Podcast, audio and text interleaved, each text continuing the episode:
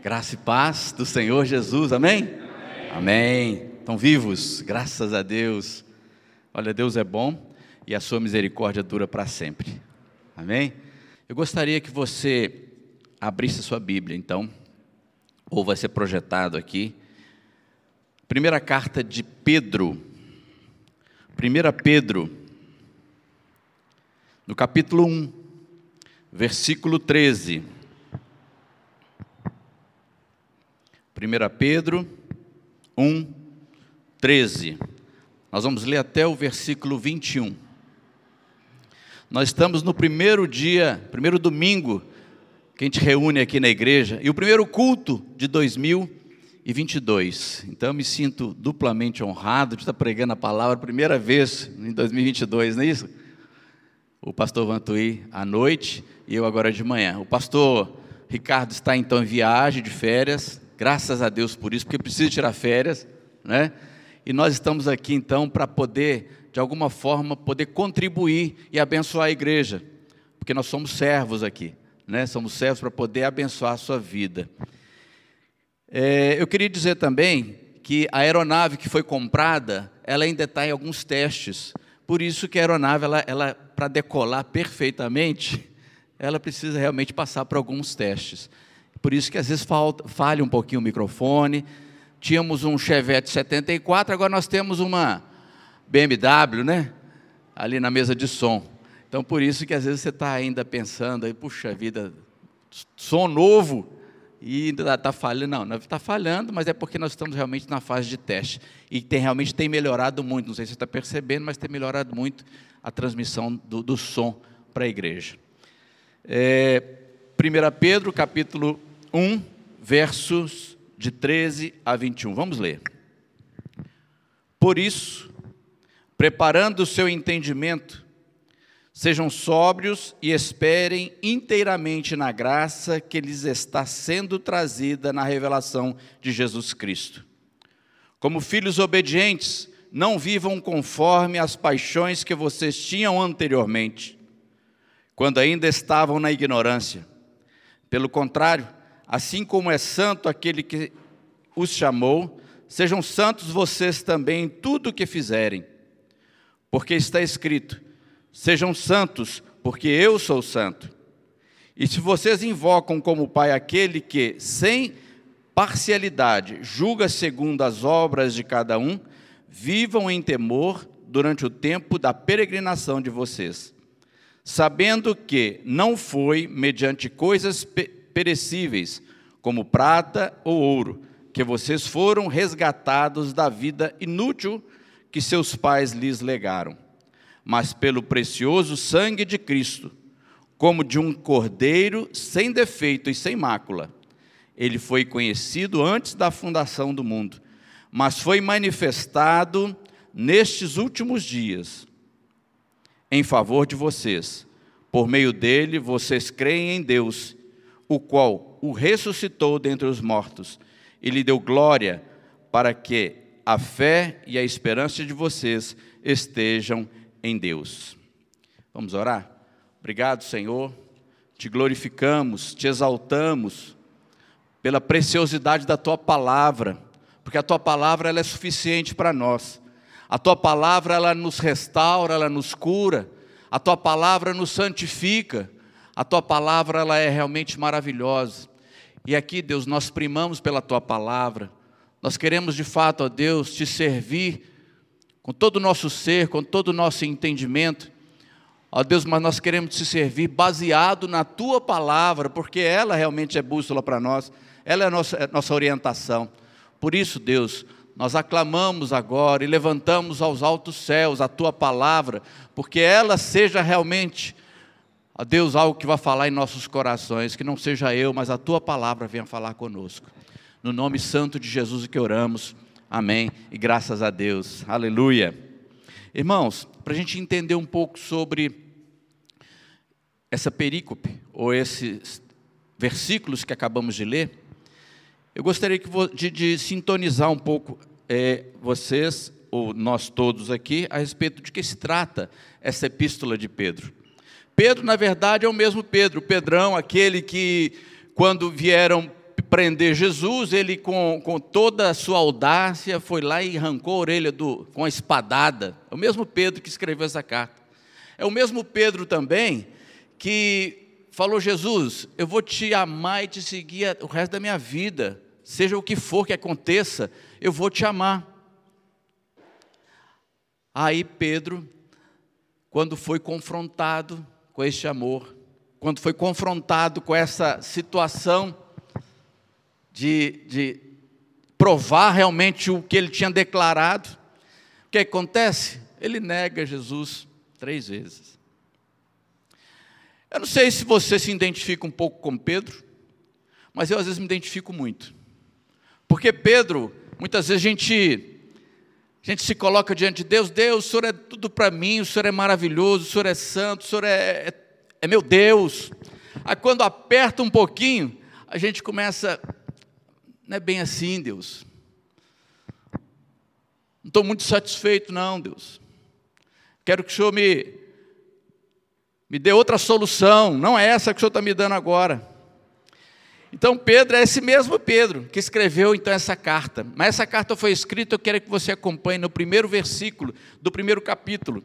Diz o seguinte: Pedro, apóstolo de Jesus Cristo, aos eleitos que são forasteiros da diáspora, no Ponto, na Galácia, na Capadócia, na Ásia, na Bitínia, eleitos segundo a presciência de Deus Pai, em santificação no Espírito Santo, para obediência e aspersão do sangue de Jesus Cristo.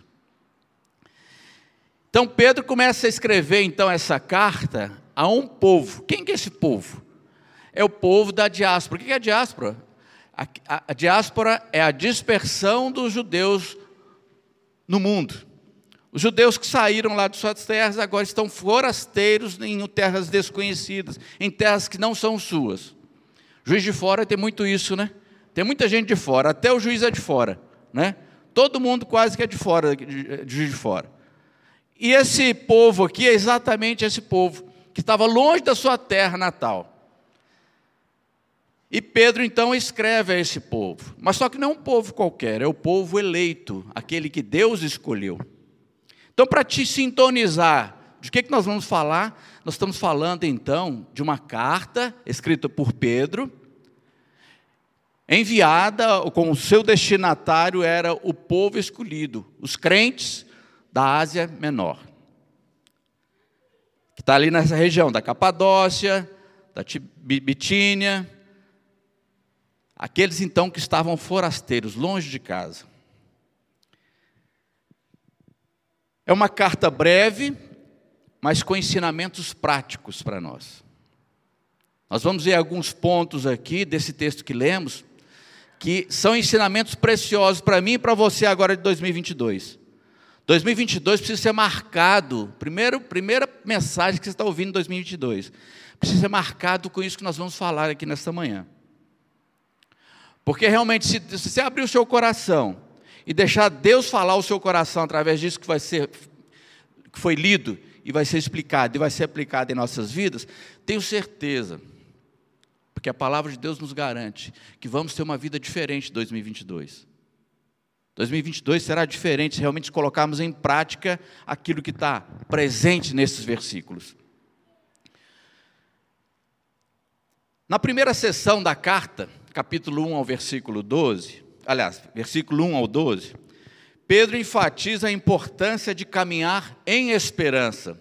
Então ele vem falando a respeito da esperança, que é o que? O próprio Jesus. Jesus é a nossa esperança.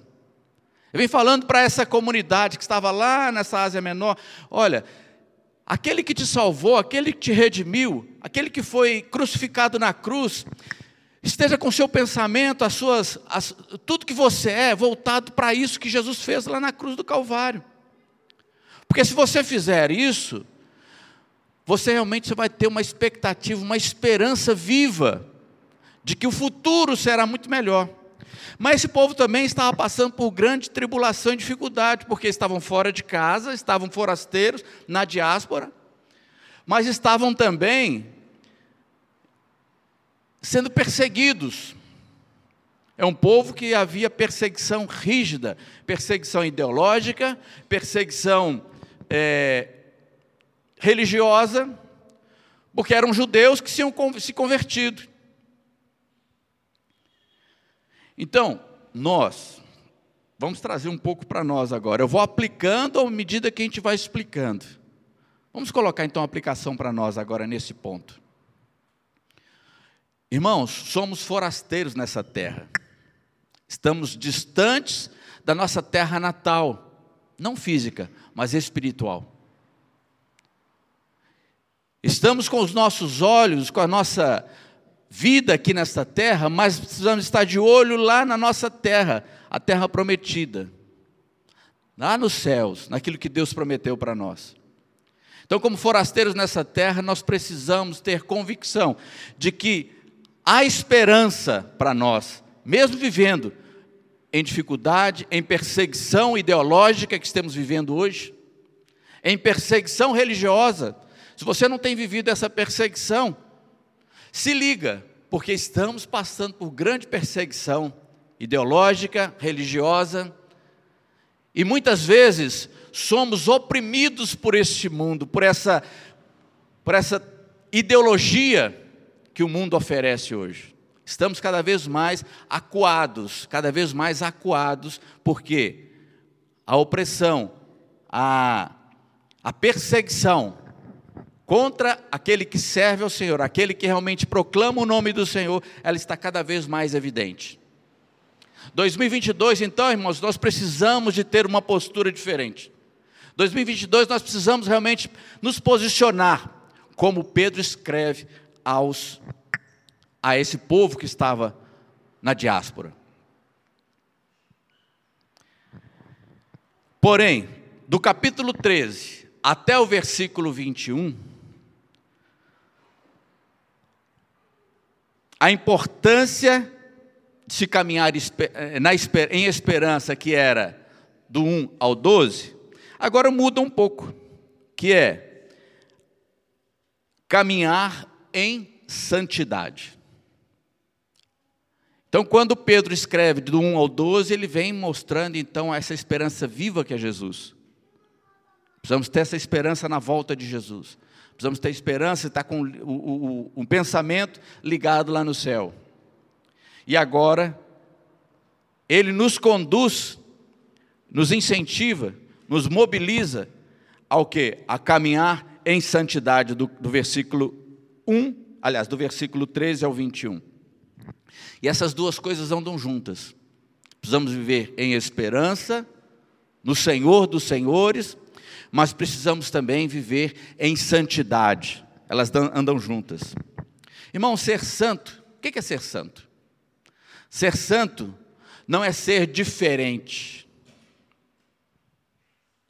Aliás, ser santo não é aquela pessoa esquisita, aquela pessoa que você olha para ela assim, nó que esquisitão. Que cara esquisitão, né? Só falta andar com a asinha nas costas assim, com uma auréolazinha na cabeça. Isso não é ser santo. Porque muitas vezes tem toda uma aparência de santinho, é o santinho do pau oco, né? Toda a aparência de santo, mas está longe de ser santo. Mas ser santo é ser diferente. Diferente de uma vida do passado que tinha. Ser santo é ser diferente de uma vida que vivíamos no passado, mas diferente também deste mundo que está aqui hoje. Ser santo é ser diferente com seus posicionamentos, ser santo é ser diferente nas suas atitudes, nas suas ações, nos seus pensamentos. Ser santo é realmente você ser destacado como diferente. Mas muitas vezes você vai ser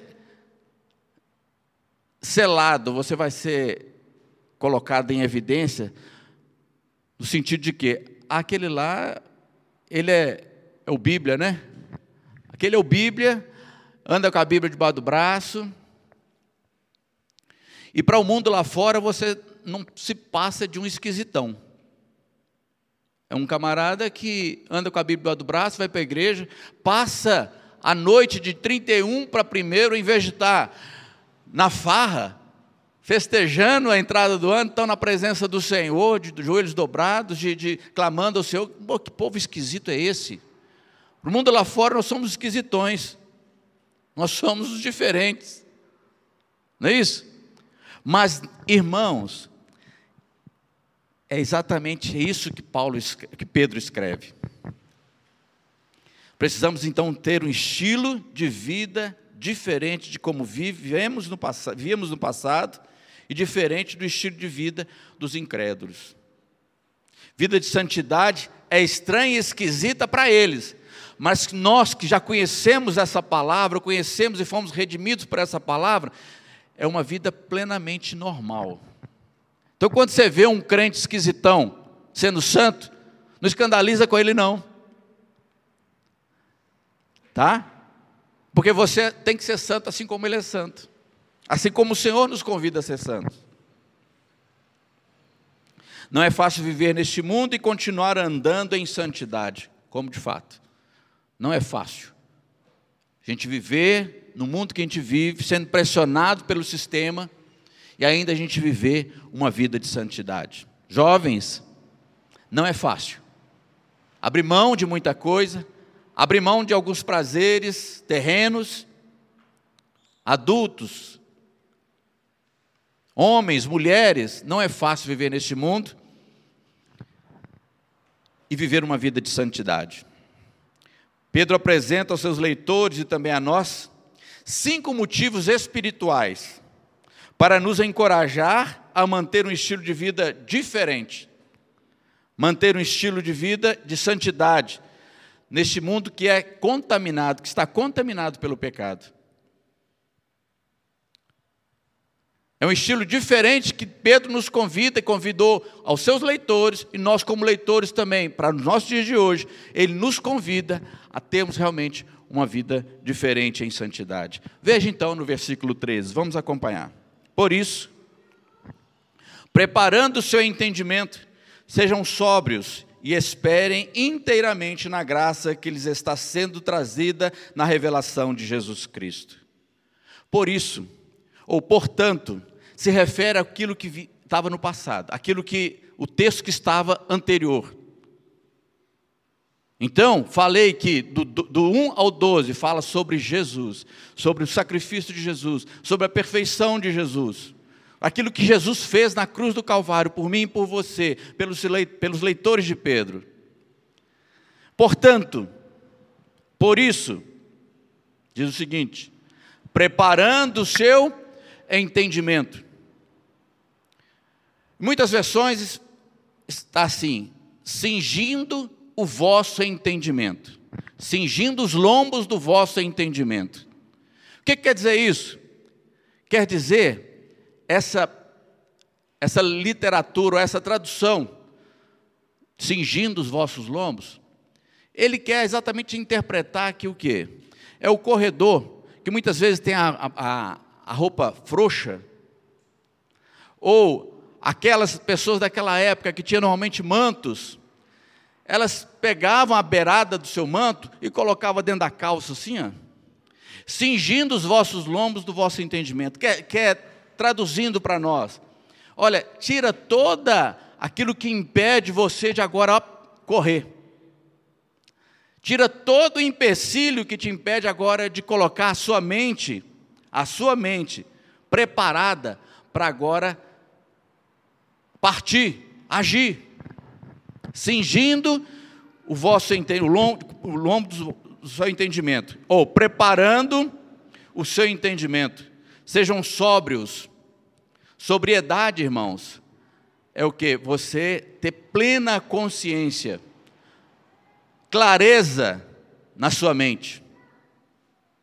Então, cingir o entendimento e preparar o entendimento nada mais é do que, olha, você tem a sua mente agora disciplinada, disciplinada ou moldada e sóbria. E não só moldada, disciplinada e sóbria, mas também o que? Olha para você ver. Sejam sóbrios e esperem inteiramente na graça de Deus. disciplinada, sóbria e agora otimista. Uma mente otimista. Para quê?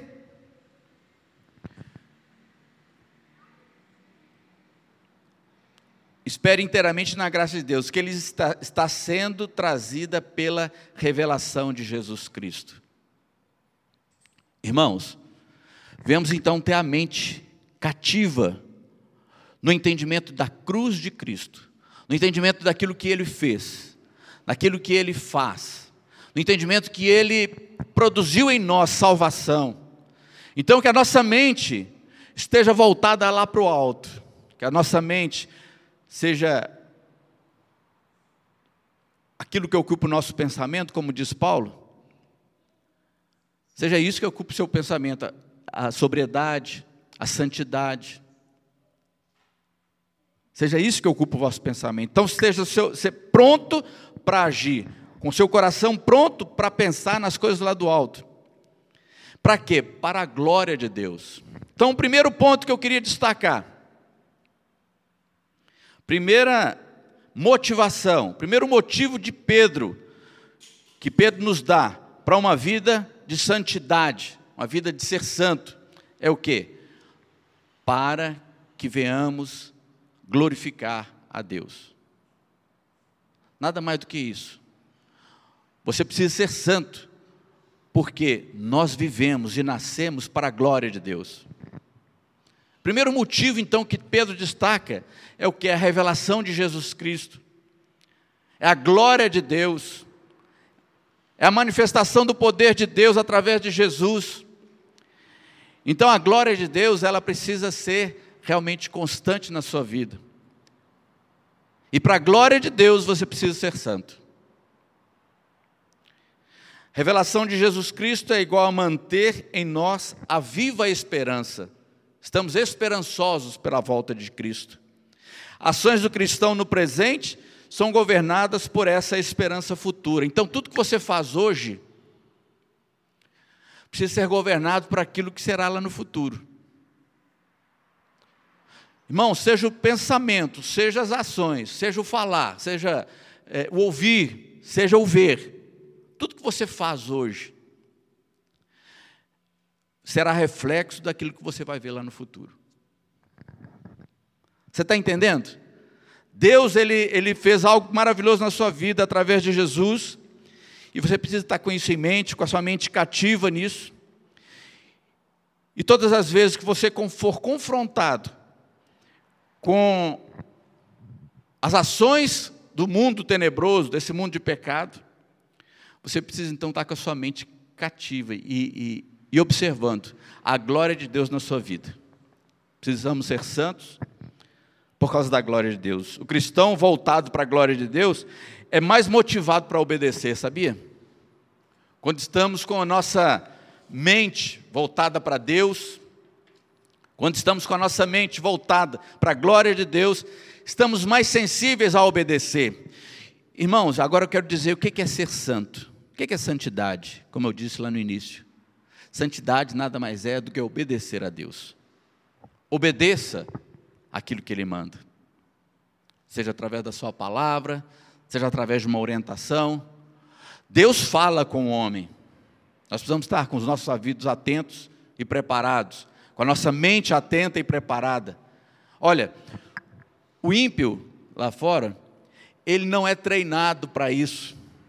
Então ele confia muito mais no outro no, no outro ser humano, incrédulo igual a ele, do que em Deus.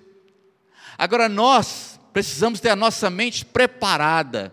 É isso que diz o versículo. Precisamos ter a nossa mente preparada e precisamos de que entender que a nossa confiança total e irrestrita precisa estar onde? No Senhor Jesus. Jesus precisa ser a nossa esperança. Mente disciplinada, sóbria, otimista, esperançosa, mesmo que não esteja tudo a nosso favor. Olha, as estrelas aparecem quando há escuridão. Você vai ver estrela é quando está negro, quando está tudo escuro. Você vai passar a ver a glória de Deus quando realmente você passar no estreito. Quando você estiver passando a dificuldade, o aperto, aí você vai ver a estrela, a estrela de Davi. Você vai ver o sol do meio-dia, o Senhor dos senhores, o Rei dos reis, atuando e movendo na sua vida. O segundo motivo que temos para ter uma vida de santidade, segundo, a própria santidade de Deus. Precisamos ser santo porque Ele é santo. Veja no versículo 14 ao 14 e 15.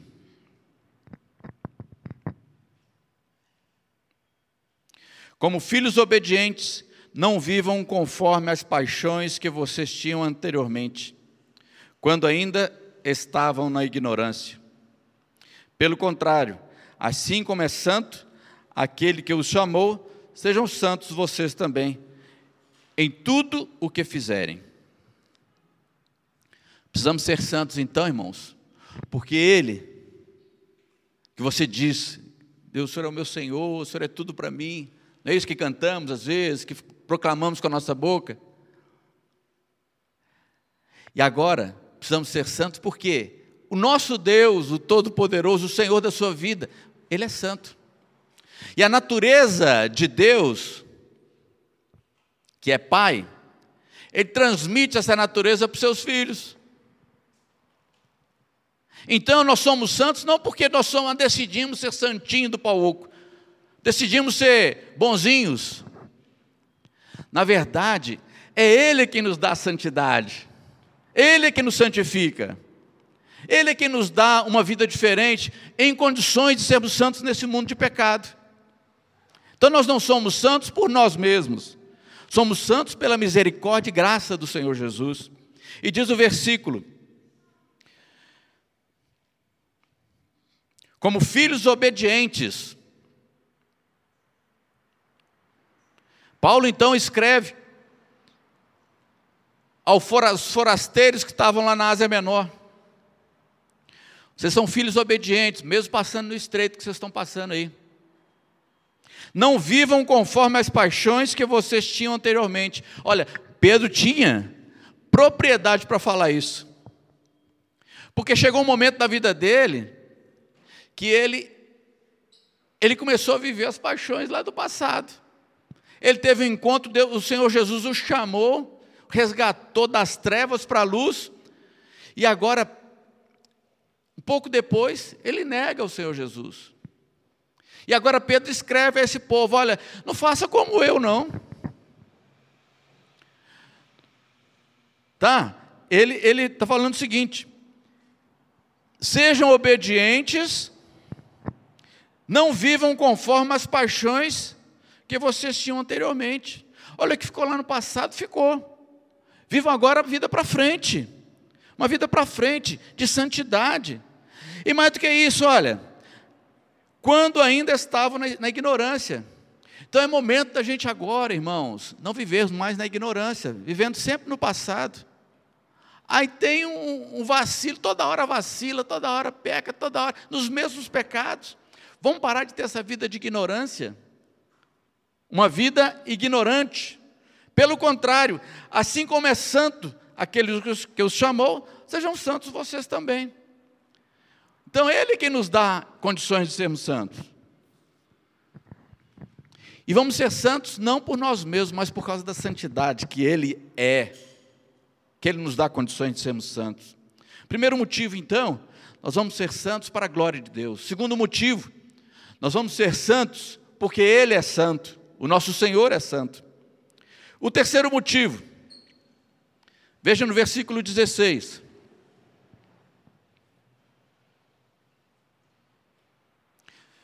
Verso 16: Porque está escrito: Sejam santos, porque eu sou santo. Só isso o versículo.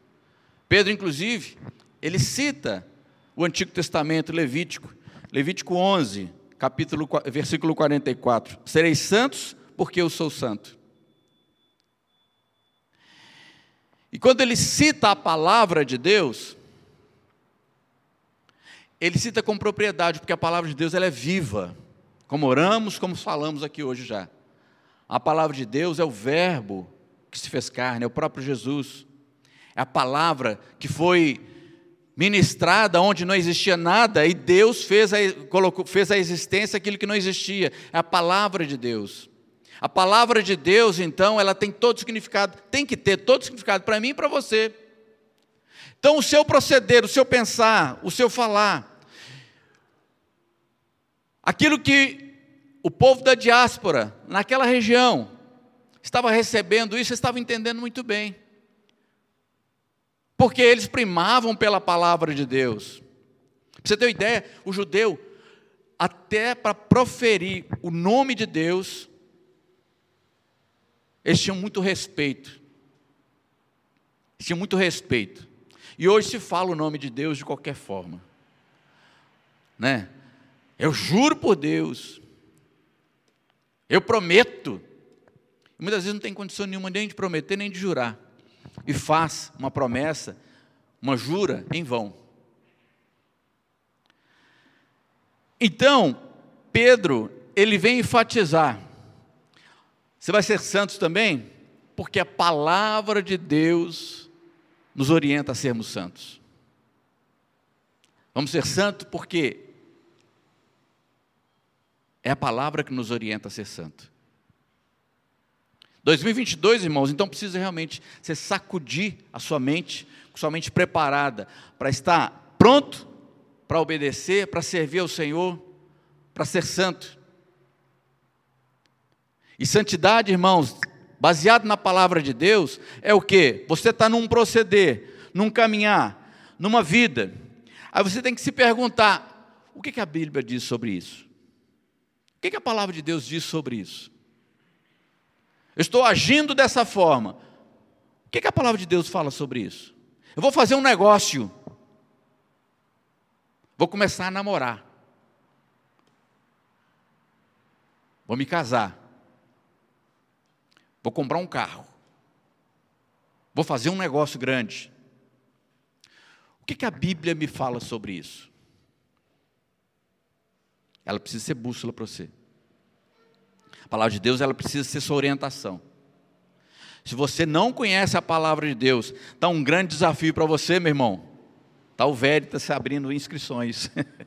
Você começa então a aprender a palavra de Deus, a palavra de Deus ela não pode ser só aquele momento que você vem à igreja, tem sido ministrado palavras abençoadoras na sua vida, palavra que muda a sua, sua vida de fato, desse púlpito. Mas ela não pode se resumir a isso que você recebe só aqui, de manhã, no domingo, e à noite no domingo, e na quarta-feira pelo online, e nem nos relevantes só. Você precisa buscar o conhecimento da palavra de Deus. Para quê? Porque ele nos orienta a sermos santos. E para ser santo, vamos ver o que, que a Bíblia diz sobre o nosso proceder. O que, que a Bíblia diz sobre o que devemos ou não fazer. Então, esse é o terceiro motivo que Pedro explana para, para os seus leitores o motivo para ser santo. Veja agora no versículo 18. Aliás, no versículo 17. Versículo 17. Seria agora o quarto motivo para sermos santos. E se vocês invocam como Pai aquele que sem parcialidade julga segundo as obras de cada um, vivam em temor durante o tempo de peregrinação de vocês. Olha, isso aqui é fora de série. Vamos repetir? E se vocês invocam como Pai aquele que sem, sem o quê? Parcialidade, julga segundo as obras de cada um, vivam em temor durante o tempo de peregrinação de vocês. Então, olha, enquanto nós estamos vivendo nessa terra, somos peregrinos aqui, e Pedro estava falando isso para aquele povo lá, enquanto vocês estão peregrinos aí, enquanto vocês estão como forasteiros nessa terra aí, Lembre-se, invocam como Pai aquele que sem parcialidade. Então, olha, Deus ele não faz a acepção de pessoas. Ele te resgatou, te elegeu, te buscou no seu pecado que você estava vivendo. E hoje agora você tem oportunidade de salvação, porque na verdade ele te deu já a salvação, e quando Deus dá, ninguém tira. Não é isso? Salvação, ela foi dada um presente de Deus, foi graça e merecida de Deus. Mas agora esse julgamento que fala aqui não é um julgamento para salvação. É um julgamento em família, onde o pai agora vai fazer um julgamento de seus filhos. E olha, vai ser sem parcialidade. Ah, não é porque você era filho do pastor, não é porque você era bonitinho, ia cheiroso para a igreja, não é porque você tinha uma capa de santidade ou de religiosidade, mas agora você vai ser julgado pelas suas obras. Então, o julgamento de Deus, irmãos, é outro motivo para sermos santos. Precisamos ser santos, porque Ele é santo, porque a palavra de Deus nos garante que Ele é santo, pela Sua palavra, mas também pelo julgamento. Seremos julgados pelas nossas obras. O julgar aqui, irmãos,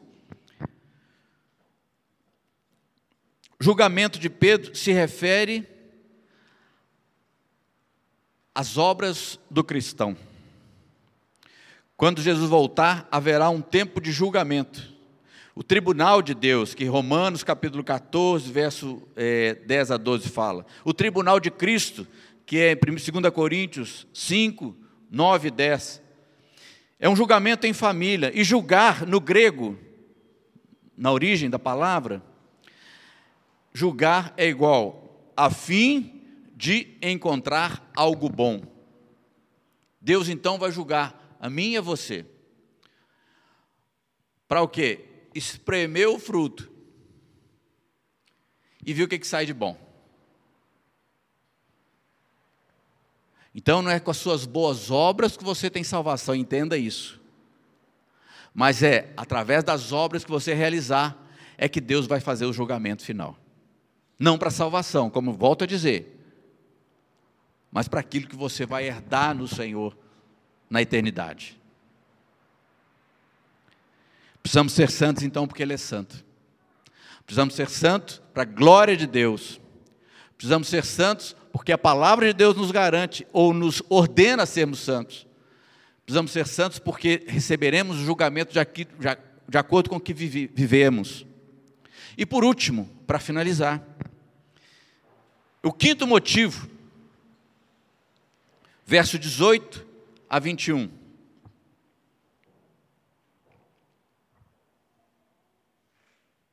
Sabendo que não foi mediante coisas perecíveis, como prata ou ouro, que vocês foram resgatados da vida inútil, que seus pais lhe legaram, mas pelo precioso sangue de Jesus, como de um cordeiro, sem defeito e sem mácula. Pedro, então, ele se lembra do Cordeiro Imaculado, aquele que foi sacrificado, do amor incondicional de Deus para conosco. Ele se lembra aqui daquele cordeiro que foi morto para que pudéssemos ter vida. É o cordeiro que foi sem culpa nenhuma, foi julgado, aliás, sem julgamento, foi morto. Esse cordeiro inocente, ele demonstra então o grande amor que ele tem para com as nossas vidas. A motivação suprema para uma vida de santidade é o que? É o amor de Deus para conosco. Ele nos amou, irmãos. Independente de como somos. Ele nos amou.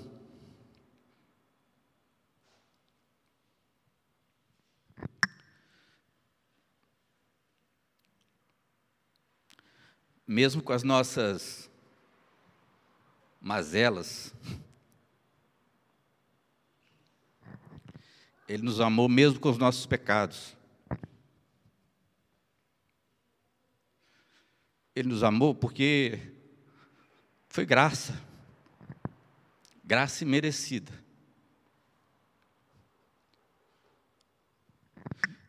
Não nos amou porque nós somos bons. Ele não nos amou porque fazemos tudo certinho.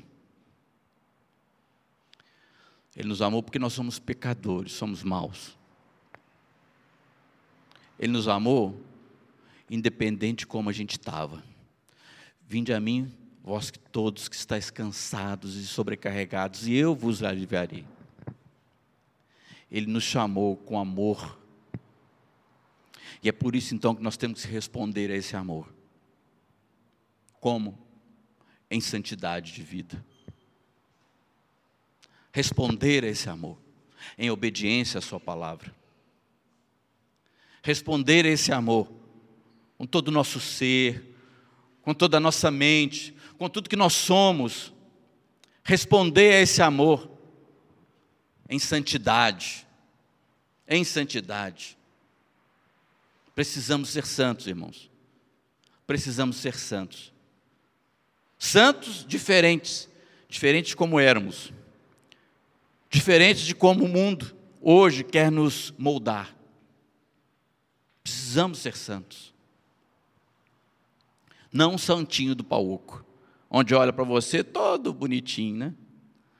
Mas santo, mostrando o seu comportamento, a sua vida, as suas ações, o seu proceder, podendo ser passado pelo crivo do julgamento de Deus, podendo passar por aquilo que realmente precisamos passar. E eu me lembro, inclusive, desse, desse hino que a gente canta no cantor cristão, porque você tem que responder a esse amor, não é isso? Morri, morri na cruz por ti, que fazes tu por mim? Vamos juntos? Morri, morri na cruz por ti, o que fazes tu por mim? O que fazes? O que, que você tem feito por esse sacrifício tão maravilhoso, tão lindo, tão poderoso do sacrifício de Jesus ali na cruz? Qual tem sido a resposta a esse amor incondicional que Ele te deu? Qual tem sido? Quinto e último motivo, então, é esse: devemos ser santos por causa do amor de Deus. Ele nos amou. Aplicação, então, para tudo isso que vimos, é de extrema importância para nós cristãos nos dias de hoje, neste mundo contaminado pelo pecado, mantermos uma vida de santidade. Extrema importância para mim e para você mantermos uma vida de santidade. Dois, o conhecimento e prática da palavra de Deus nos ajuda a manter uma vida de santidade. Precisamos conhecer a palavra de Deus e não só conhecer, mas praticar, sermos praticantes da palavra de Deus. Para mantermos uma vida de santidade. Por quê? Qual é o parâmetro que vamos ter para ter uma vida de santidade? A palavra de Deus. Para a gente então finalizar com a grande ideia desse texto,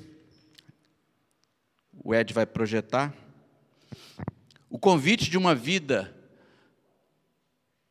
de santidade baseada na glória, na santidade, na palavra, no julgamento e no amor de Deus. Resumindo, Pedro então faz esse convite aos seus leitores. E nesta manhã, baseado na palavra de Deus, eu também te faço esse convite. Que venhamos ter uma vida de santidade, baseado na glória de Deus, na santidade de Deus, na palavra de Deus, no julgamento de Deus e no amor de Deus. Amém? Que Deus te abençoe te dê 2022 repleto de bênçãos, de santidade, de cura, de transformação e que você seja uma bênção, em nome de Jesus. Amém?